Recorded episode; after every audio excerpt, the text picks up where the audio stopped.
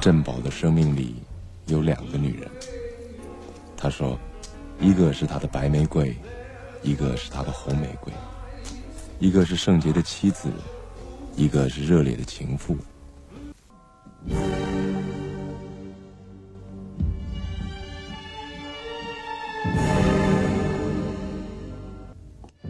欢迎收听读小说、听电影之《红玫瑰与白玫瑰》第八集。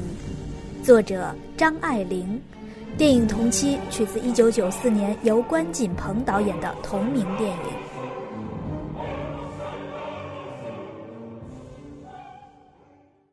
焦蕊熟睡中偎依着振宝，在振宝耳根底下放大了他呼吸的鼻息，忽然之间成为身外物了。振宝欠起身来，坐在床沿。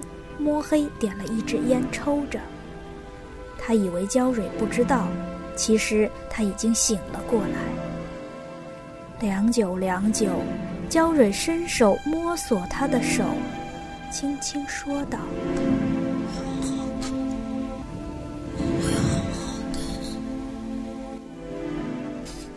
焦蕊把他的手牵到他臂膊上。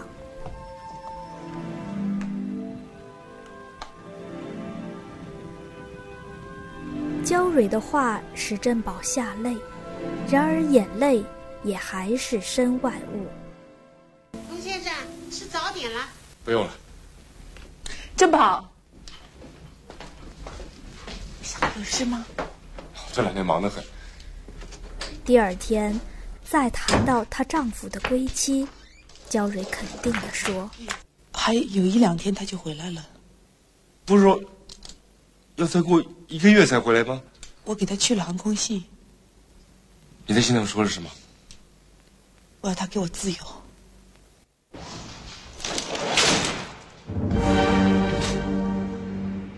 振宝在喉咙里啊的叫了一声，立即往外跑，跑到街上，回头看那峨巍的公寓。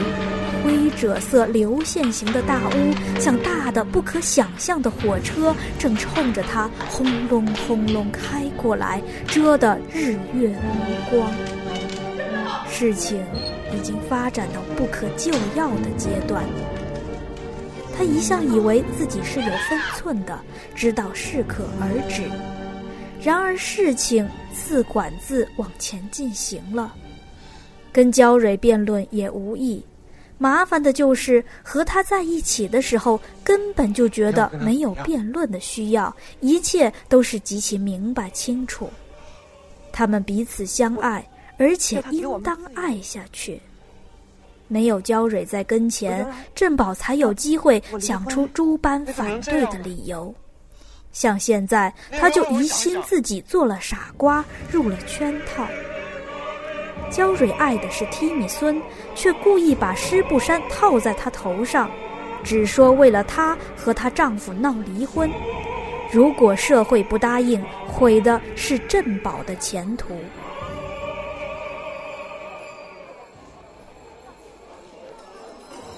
振宝在马路上乱走，走了很多路，到一家小酒店去喝酒，要了两样菜，出来就觉肚子痛。叫了部黄包车，打算到赌宝的寄宿舍里去转一转。然而在车上，肚子仿佛更疼的要紧。振宝的自制力一涣散，就连身体上一点点小痛苦也经受不起了。发了慌，只怕是霍乱，吩咐车夫把他拉到附近的医院里去。住院之后，通知他母亲，他母亲当天赶来看他。次日又为他买了藕粉和葡萄汁儿来，焦蕊也来了。他母亲略有点疑心焦蕊和他有些首尾，故意当着焦蕊的面劝他：“王太太，你要去区医院，吃坏了肚子事儿小，这么大的人了，还不知道当心自己，害我一夜都没睡好，惦记着你。我哪照顾得了这许多？随你去吧，又不放心。要是你娶了媳妇儿，我就不管了。王太太，你帮着我劝劝他。朋友的话他听得进去，就不听我的话。哎，扒你念书上进，好容易扒到今天，别以为有了今天了就可以胡来一气了。人家越是看得起你，越得好好的往下做。王太太，你劝劝他。焦蕊装作听不懂中文，只是微笑。振宝听他母亲的话，其实也是和他自己心中的话相仿佛。可是到了他母亲嘴里，不知怎么，就像是沾入了他的逻辑。他觉得羞愧，想法子把他母亲送走了。剩下他同焦蕊。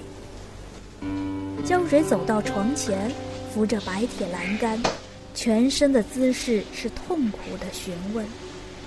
珍宝烦躁地翻过身去，太阳晒到他枕边，随即一阵阴凉。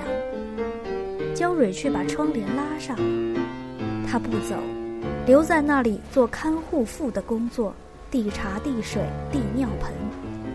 洋瓷盆碰在身上，冰冷的，他的手也一样的冷。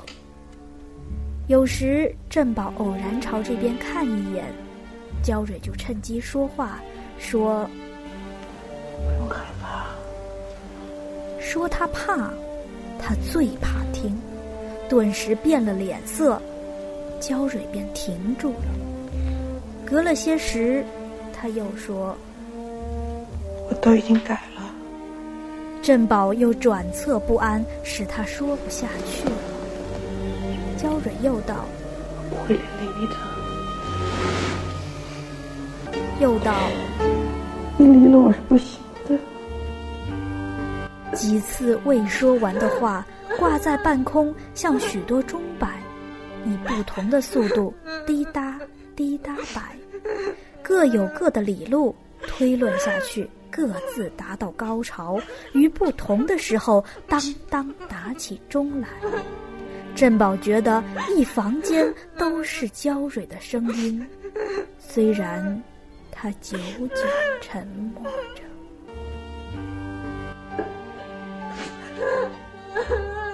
等天黑了。焦蕊趁着房里还没点上灯，近前伏在振宝身上大哭起来。即使在屈辱之中，他也有力量。隔着绒毯和被单，振宝感到他的手臂的坚实。可是振宝不要力量，力量他自己有。焦蕊抱着振宝的腰腿嚎啕大哭，她烫得极其蓬松的头发像一盘火似的冒热气，如同一个含冤的小孩，哭着不得下台，不知道怎样停止，声嘶力竭也得继续下去，渐渐忘了起初是为什么哭的。振宝他也是，吃力地说着。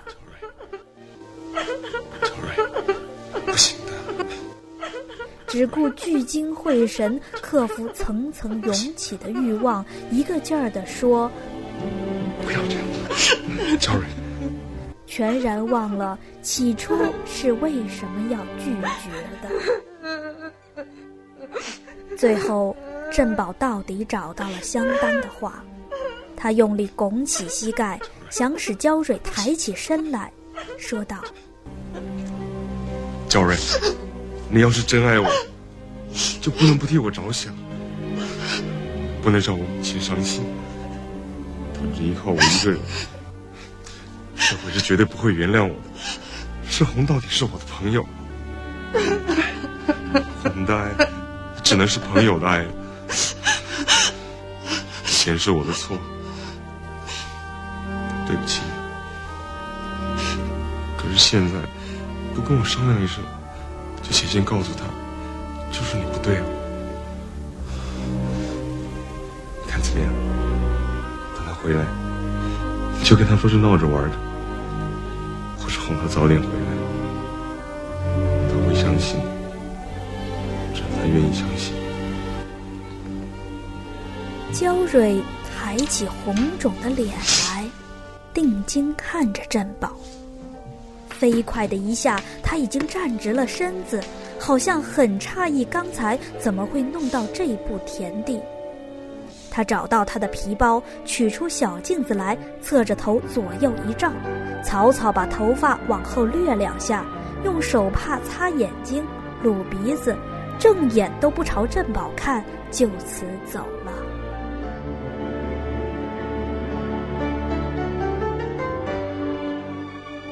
振宝一晚上都没睡好，清晨补了一觉。朦胧中，似乎又有人爬在他身上哭泣。先还当是梦魇，后来知道是娇蕊。他又来了，大约已经哭了不少时。这女人的心深的温暖附在他上面，像一床软缎面子的鸭绒被。他悠然的出了汗，觉得一种情感上的奢侈。